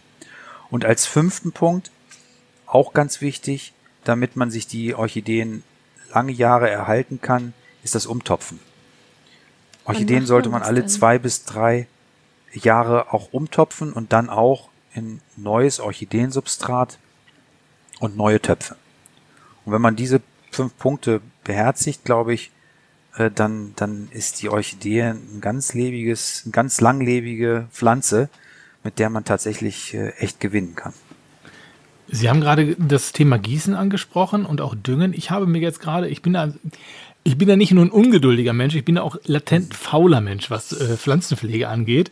Das heißt, ich habe mir von einem sehr großen bekannten Hersteller ähm, Gießdünger geholt. Also sprich, äh, wo ich mit einer Kapsel bei jedem Gießen gleichzeitig mit dünge. Jetzt gehe ich davon aus, dass der nicht so stark äh, ja, ist wie, wie normaler Dünger, sonst würde ich ja die Pflanze überdüngen. Ähm, haben Sie schon mal was von gehört? Ist das empfehlenswert oder ist das, äh, ist das Risiko? Also ist das ein, ist das ein Dünger, der schon fertig angemischt ist? Weil ja. das ist ein Gießdünger? Oh, ja. das, das kenne ich nicht. Ähm, das müsste man mal testen. Ähm, die meisten sind entweder so portionierte äh, Dünger, die man dann tatsächlich, also eine Kapsel, die man aufdreht und äh, dann in eine gewisse Menge Wasser verdünnt. Oder man hat ein Fläschchen mit äh, Orchideen, flüssigem Orchideendünger. Eigentlich ist es bei Orchideendünger immer flüssiger Dünger, aber immer Konzentrat. Ähm, ja, und da gibt man dann auch immer nach Packungsanweisung, äh, Gebrauchsanweisung äh, die Menge Dünger in das Gießwasser mit rein. Das kann man dann auch schon mal stehen lassen, ist dann fürs nächste Mal schon fertig, aber dieser vorgefertigte Gießdünger, ähm, den habe ich so noch nicht äh, gesehen. Ich probiere das jetzt einfach mal aus. Ich habe das jetzt ja. ganz frisch gekauft, habe schon eine Kapsel mal drauf gemacht. Jede Woche nimmt man eine Kapsel sozusagen. Also nicht viel Wasser. Ähm, ich werde das mal ausprobieren ähm, an, an einer, einer Orchidee, die, die auch schon weggefault ist. Ganz am Anfang, als ich Carla kennengelernt habe, hat sie gleich Hand angelegt und die verfaulten Wurzeln weggemacht. Und jetzt ähm, hat sie, hat diese Orchidee, ist auch natürlich eine Phalaenopsis, einen, ein neues Blatt bekommen, was so ganz rötlich gewesen ist am Anfang. Wahrscheinlich, weil sie auch eine rötliche Farbe hatte, die, die Phalaenopsis. Oder, oder zu viel Licht äh, gehabt hat. Sagen Sie sowas nicht. ich habe mal gelesen, dass das, dass das Blatt dann auch rötlich ist unter Umständen, wenn die Farbe der, der Blüte rötlich ist. Ist das stimmt das gar nicht? Mm, ja, kann auch sein. Also es gibt auch Frauenschuhe, die haben eine rötliche Färbung am Blattansatz und die sind dann meistens auch dunkel, dunkelrot gefärbt. Das, das ist schon so. Aber meistens reagiert auch vor allen Dingen eine Phalaenopsis auch gerne mal auf äh, zu viel Licht. Ah ja, okay, gut. Hm. Ich habe sie, ich habe sie jetzt so stehen, dass sie eigentlich nicht zu viel Licht haben kann. Jetzt kommt aber auch an der Seite der erste Trieb raus. Also ich bin ganz glücklich. Die Wurzeln haben sich entwickelt, die Wurzeln wachsen. Also der, bei mir der grüne Daumen, der wird langsam was. Mhm. Ja, da können Sie mir mal die, äh, die, die, die Marke dieses großen Herstellers mal im, im Nachgang mal nennen, weil das würde ich gerne mal als Versuch auch bei mir mal probieren. Ähm, das ist immer witzig, mal was Neues zu, äh, auszuprobieren. Wir sagen eigentlich immer, wenn man wässert, äh, dann gar nicht so wenig, sondern immer durchdringend, weil das läuft ja sowieso durch und unten aus den Löchern, die dazu sind sie ja da, meinetwegen dann über dem Waschbecken oder so, ähm, da läuft es raus und ähm, dann hat man aber dieses ganze viele grobe Substrat benetzt.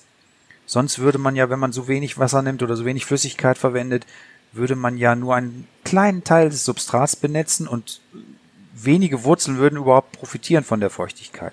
Das also da sagen wieder. wir dann immer, grobes Substrat, viel Wasser. Hm. hm. Wir waren ja eben gerade bei der Blattfärbung, eventuell auch die Blütenfärbung. Jetzt habe ich ähm, bei äh, einem Blumenmarkt eine blaue Orchidee gesehen. Da ich so, hm, das, das wird nicht echt sein.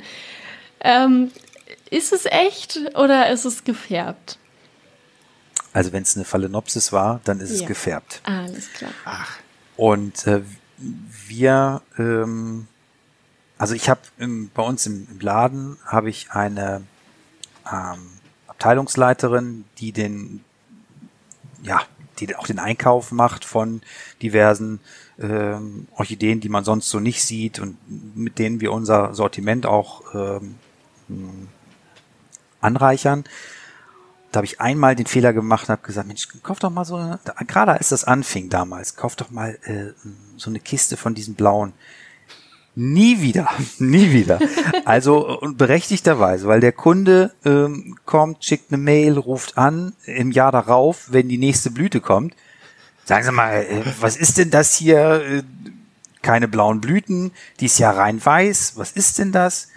Mm, Das ist quasi eine gefärbte Geschichte äh, in verschiedensten Farben, auch teilweise angesprüht, gesprenkelt. Ähm, ganz furchtbar. Also aus meiner Sicht äh, nicht, nicht so. Aber das ist vielleicht auch eine Geschmackssache. Ähm, vor allen Dingen ist es aber so, dass die die nächste Blüte wieder weiß hervorbringt und nicht in einem gewünschten Blauton.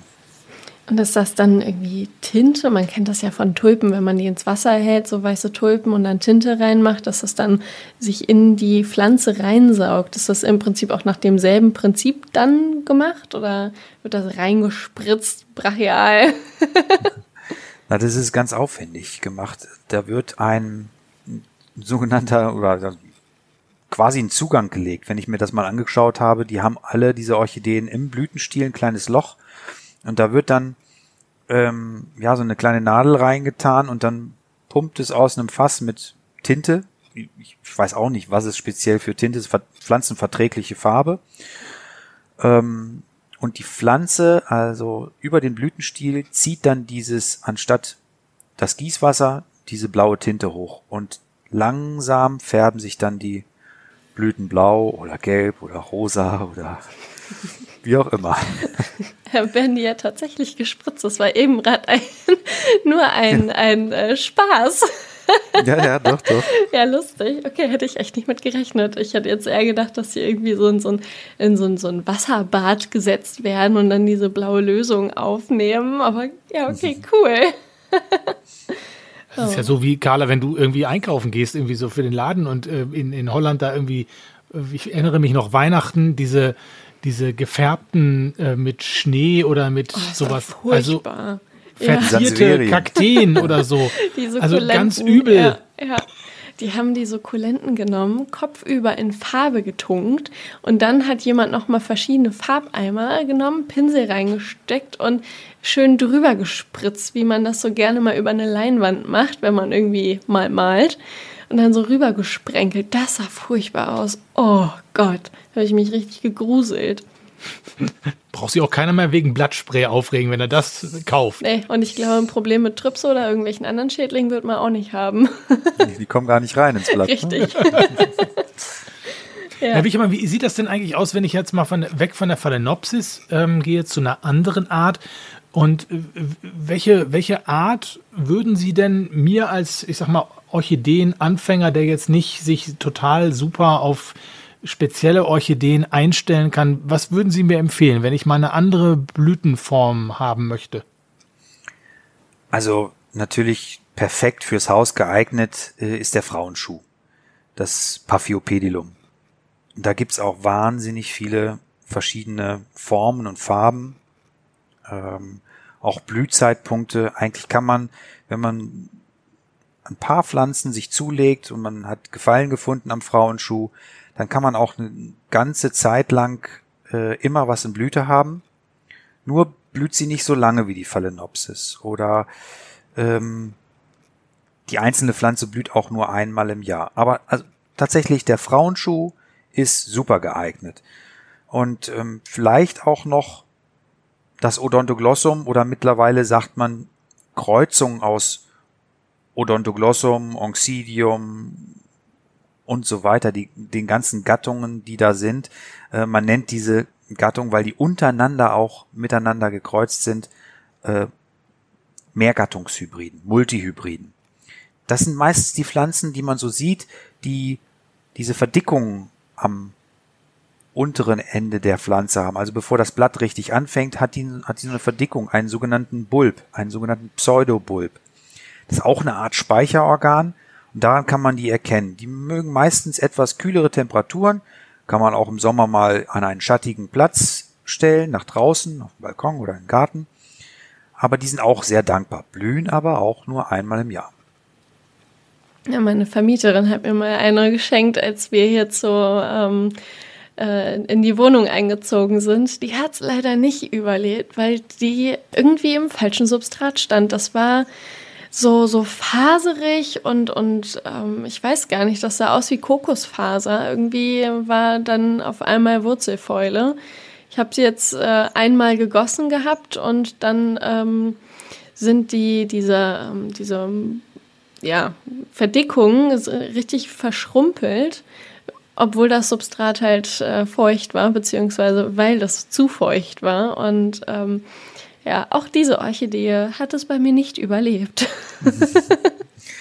ja, dieses, dieses ganz feine Substrat, das sieht man immer mehr. Und ähm, naja, wir, wir Orchideengärtner sind auch natürlich dazu angehalten, neue Dinge zu entwickeln und auch der Umwelt zuliebe zu entwickeln. Denn äh, Rindensubstrate oder Torfsubstrate, also Rinde oder Torf, sind, ist ein Naturprodukt, das natürlich auch endlich ist. Und ja, Moore trockenlegen nur für die Torfkultur ist nicht toll. Und wir suchen immer wieder andere Stoffe, so wie zum Beispiel tatsächlich, äh, Sie haben recht, ähm, äh, Kokosmaterial, also Kokosfasern, äh, Kokosbrocken, ähm, ganz feines Kokos. Das mischen wir auch untereinander und dann gibt es eher ein, ja, tendenziell feineres Orchideensubstrat, was ganz anders zu behandeln ist in der Pflege. Ähm, nicht so oft gießen und vielleicht auch öfter austauschen. Alle zwei bis drei Jahre reicht da gar nicht. Vielleicht alle anderthalb bis zwei Jahre, weil sich dieses feinere Substrat eben auch schneller verbraucht. Hm. Aber die Zukunft wird sein. Also weg von der Rinde, leider. Es ist, es ist eine ganz andere Handhabung äh, und hin zum Kokossubstrat oder anderen Ersatzstoffen. Also wenn ich nachhaltig sein will bei der Orchidee, bin ich dann mit der, mit der, was ich bisher als Substrat habe, gar nicht richtig aufgestellt. Ja, also noch gibt es natürlich äh, genug, äh, genug Rinde und äh, es gibt äh, regelrechte Plantagen, mh, auf denen diese äh, Pinienrinde äh, produziert wird und die Bäume werden auch nur so weit abgeschält, dass sie natürlich überleben. Also es ist eine Ernte und kein Töten von Pflanzen. Aber ähm, gerade was das Torf an, was den Torf angeht, und da sind natürlich auch andere Kulturen von betroffen, Beet- und Balkonkulturen, Freilandkulturen, ähm, äh, da äh, sollte man schon in Zukunft nachhaltiger sein. Als Gärtner und auch als äh, Hobbygärtner. Das ist ja dann letztlich auch ihre Aufgabe, äh, das an die, an die Leute überhaupt ranzubringen, ne? Weil wenn sie es nicht zeigen äh, und es nicht schon so vielleicht so auch ausliefern, dann wird es ja schwierig, weil dann fange ich ja nicht an, zu Hause das Substrat auszutauschen. Das ist ja dann auch nicht nachhaltig, das sofort wegzuschmeißen, um dann wieder was anderes reinzumachen. Es müsste dann ja schon auch so ausgeliefert werden an den Kunden, ne? Genau, da habe ich heute mal die Chance, das zu kommunizieren, weil das ist tatsächlich ähm, schwierig, weil dieses Rindensubstrat ist äh, Jahre und Jahrzehnte verwendet und funktioniert für die meisten sehr, sehr gut.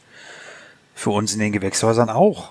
Aber ähm, äh, es geht auch anders. Und ähm, naja, teilweise sogar in der optimalen Kultur im Gewächshaus sogar noch schneller, weil es immer eine etwas gleichmäßigere Wasserzufuhr gibt. Man darf es nur eben nicht übertreiben mit, mit der Feuchtigkeit und dem, dem Dünger.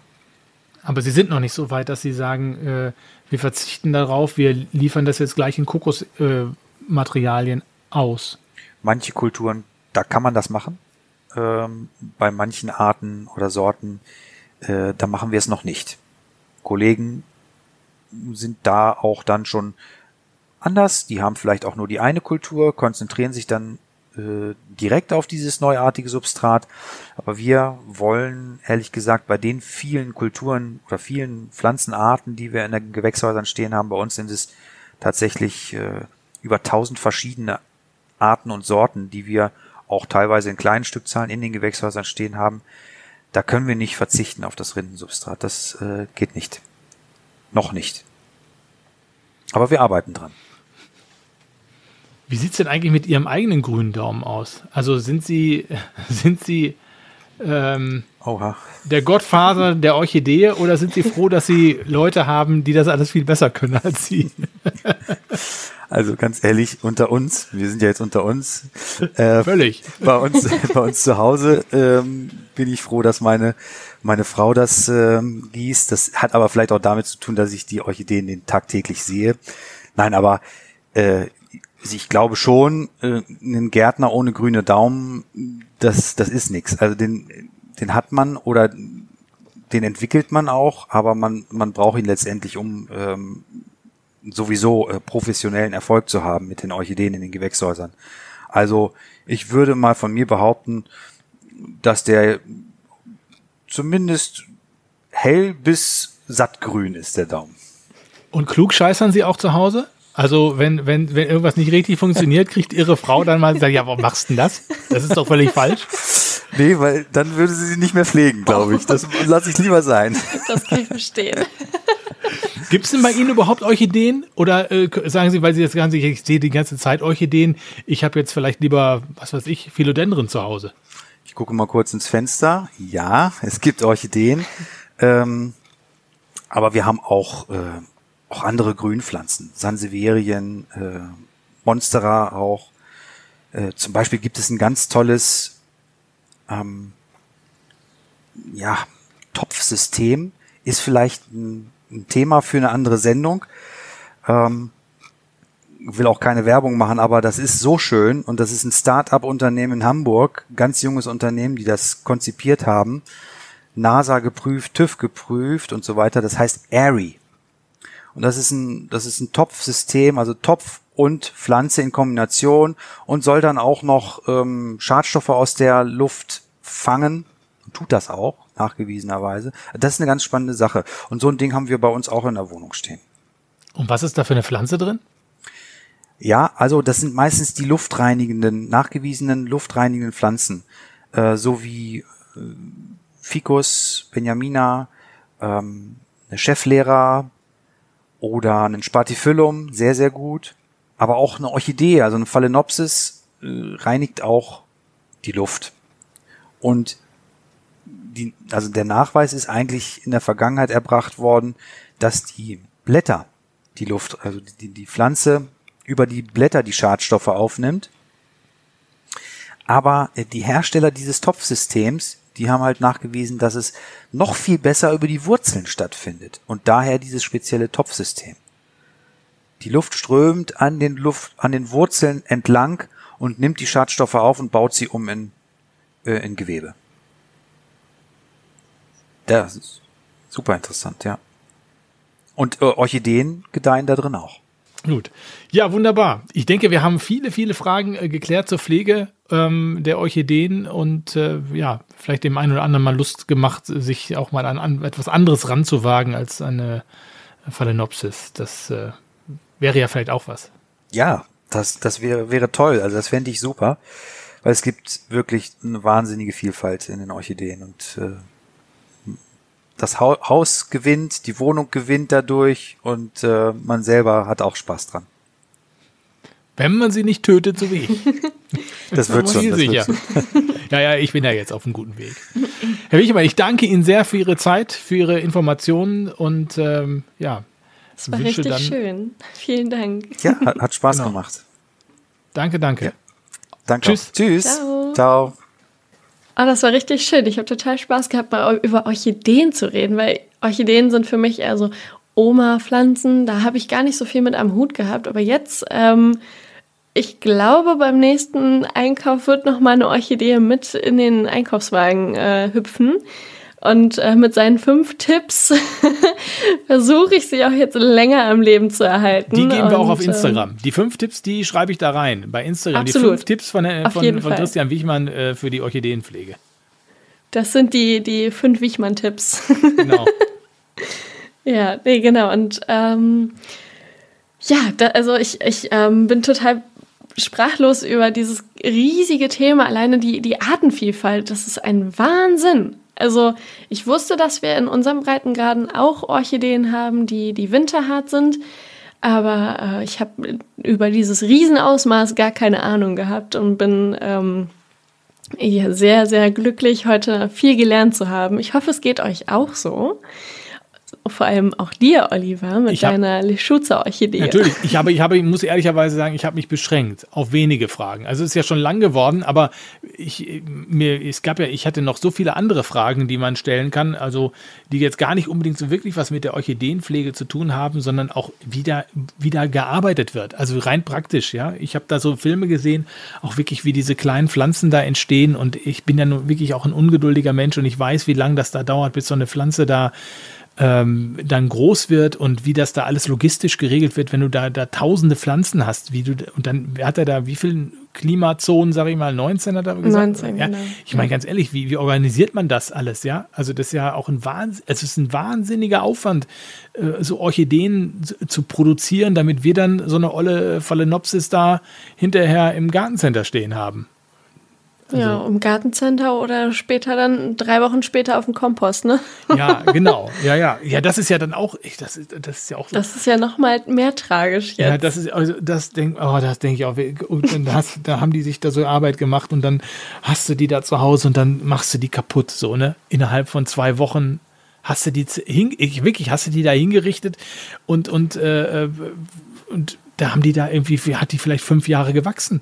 Da, da kriege ich so ein schlechtes Gewissen. Oh Gott. Ich weiß gar nicht, wie ich schlafen soll heute. ich auch nicht. Vor allem mit dem, ich habe meine Orchidee jetzt auch letztens dann weggetan, weil es einfach nicht mehr ging. Also es war einfach nicht mehr schön, sie da so, so leiden zu sehen. Ja, also das, das ist auf jeden Fall, äh, das hängt mir jetzt ein wenig nach, nach diesem Gespräch. Frevel, oh. den ich da begangen habe. Naja, gut, okay. Aber ich habe ja was, die Erkenntnis äh, ist ja da und ich weiß jetzt wieder ein bisschen mehr und diese fünf Tipps, die werde ich jetzt auch nochmal beherzigen und äh, nochmal durchgehen und ähm, bin ja jetzt ganz, ganz, ganz zuversichtlich, dass ich da auch äh, rein orchideenmäßig äh, weiter nach vorne komme. Aber du hast ja auch wirklich, du hast nur diese, diese Glitzer-Orchidee da. Wie heißt die nochmal? Ja, genau, die, also auf Schlau, Macodes petola, wie er es vorhin nannte. Ja. Ähm, die, die, ich, ich glaube, die, die ähm, Gruppierung nennt sich dann äh, Juwelorchidee. Ja, Juwelorchidee, genau. Und dann hattest du auch schon so eine, so eine am Haken hängen, glaube ich, da, ne? So am, am eine, eine Wanderorchidee, genau. Ja. eine Wanderorchidee. Also wirklich, wer denkt sich denn sowas aus wieder, ey? Eine cool, Wanderorchidee. Aber ich, ich glaube, das wird mit V geschrieben und nicht mit Ach so, ach so, ich dachte schon. Eine Fanda. Und ER am Ende. Ich nee, nee, ich, ich glaube, die, die wird anders geschrieben. Also ich, äh, ja, ja, okay, ja, ja, du, ich glaube, du hast recht. Du hast recht. Jetzt, wo du es sagst, äh, äh, äh habe ich es schon mal gelesen irgendwie, ja. sonst, sonst ist es eine Wanderorchidee. So, Nimmst du mit auf den Berg oben rauf? Ja, oder du, du hängst, die, oder du hängst sie irgendwo so an, den, an, an die Garderobe oder so und dann äh, äh, sagt Robert, nee, komm, hier, die, hier kann die nicht hängen, die muss da hinten hinhängen und dann hängst du sie wieder woanders hin und das dann, die wandert quasi die dann durch die Wohnung, bis sie den richtigen Platz hat. Das ist eine Wanderorchidee. ja, ja, ja. Aber es ist ähm, gut zu wissen, dass man sie alle zwei Tage besprühen muss. Meine hat es nicht bekommen. Sie hängt auch mittlerweile nicht mehr im Laden, weil, oh, dir, da geht's nicht gut. Und besprüh also, sie halt. Ja, ja, ja, das mache ich auch. ja, das mache ich jetzt auch. sie halt. ne, ich meine, die ist ja nun wirklich ja. groß, ne? Also die hat nicht Absolut. nur fünf Jahre wahrscheinlich auf dem Buckel. Die Nein. darf nicht sterben. Nein, ah. To-Do-Liste für morgen Orchidee besprühen. Genau. Sofort. Gut, okay. So, jetzt haben wir aber genug gequatscht, glaube ich. Ich glaube, wir sind wieder so lang geworden, wie ich gar nicht lang werden wollte. Carla lacht sich immer kaputt, wenn ich vorher immer sage, ich weiß gar nicht, ob das für eine Folge überhaupt reicht. Und am Ende ist es dann doch so lange. Das, äh, aber gut. Aber hier hätten wir wahrscheinlich zwei Folgen rausmachen können. Mit allen ja, Fragen. Wahrscheinlich. Ja. Gut, okay. Ach, schön. Alles klar. Carla, danke, äh, dass du so schön äh, dabei warst und ich habe jetzt wieder auch schön deine, deine, deine, dein frisch aufgeräumtes äh, Regal da hinten gesehen. Das ist ja auch sehr schön. Ist ja alles so schön. Und das Terrarium, dass du das mit uns geteilt hast, ist ja, ja jetzt wunderbar. Genau. Ja, sehr gerne. Und ich ja, glaube, das können wir ja jetzt. schön mit dir. Jetzt muss ich immer zwischengrätschen. Wir können ja auch sagen, äh, weil das würde ja auch ganz gut passen, rein zeitlich. Wer möchte, kann dich ja sehen äh, und besuchen bei den Pflanzentagen in Hannover. Das ist ja Richtig, schon ja. dann ähm, vom 6. bis 8. Mai. Ähm, ich glaube, es fängt sogar, also es ist vom 7. bis zum 8. Mai, am 6. ist Aufbau. Ähm, genau, und da ähm, bin ich, äh, genau, die zwei Tage in Hannover ist das, die äh, Pflanzentage Hannover heißt es. Äh, geht von 10 Uhr bis 17 Uhr. Schaut's doch nochmal nach, beziehungsweise ich werde euch das einmal nochmal bei Instagram wissen lassen. Und ähm, kommt gerne auf mich zu und sprecht mich an. Vielleicht wird auch einer meiner neuen Minijobber dabei sein. Ich Oha. habe nämlich äh, jetzt äh, ein, eine, eine Frau und einen Mann gefunden, die ähm, bei mir arbeiten werden ab äh, dem 1.5. Ich bin so glücklich. Und ähm, genau, vielleicht werdet ihr auch einen von den beiden sehen. Ähm, sprecht uns gerne an. Wir freuen uns immer so sehr über ähm, jeden, der sagt so, hey, ja, ich hätte noch mal eine Frage zu der und der Sache aus dem Podcast. Das ist so schön. Also es ist wirklich toll. Ich äh, mache das so gerne. Und ähm, ja, keine Angst, ich beiße nicht. Wo sind die denn, die Pflanzentage, um das nochmal abschließend zu sagen? Achso, genau. Äh, also in Hannover, äh, im HCC, also im Hannoverschen Kongresszentrum. Das ist in der Nähe vom Zoo. Draußen oder drin? Ich glaube draußen. Ja, ich Ich glaube auch, ne? Eigentlich draußen, ne? Ich glaube draußen. Ich weiß es wirklich Ich nicht. glaube schon. Ich glaube schon draußen. Ich ja, glaube schon ja, draußen. ich hoffe es. Klar. Ja, sonst wäre es ja sehr dunkel wieder viel Platz. Nein, ich, wir gehen jetzt mal davon aus, dass es draußen ist. Ja. Und äh, es wäre ja auch, das passt ja dann auch von der. Richtig, vom genau. Gut, alles klar. Jo. Ihr Lieben, macht's gut. Ähm, Einen wunderschönen Tag, Genau. Abend, Morgen, Mittag, wie auch immer. und immer schön Daumen ins Substrat. Aber hallo. Tschüss. Ciao. Grün färbt ab. Der Podcast nicht nur für Pflanzen, auch auf Instagram und unter grünfärbtab.de. Deine rein pflanzliche E-Mail geht an grünfärbtab@gmx.de. Grün färbt ab.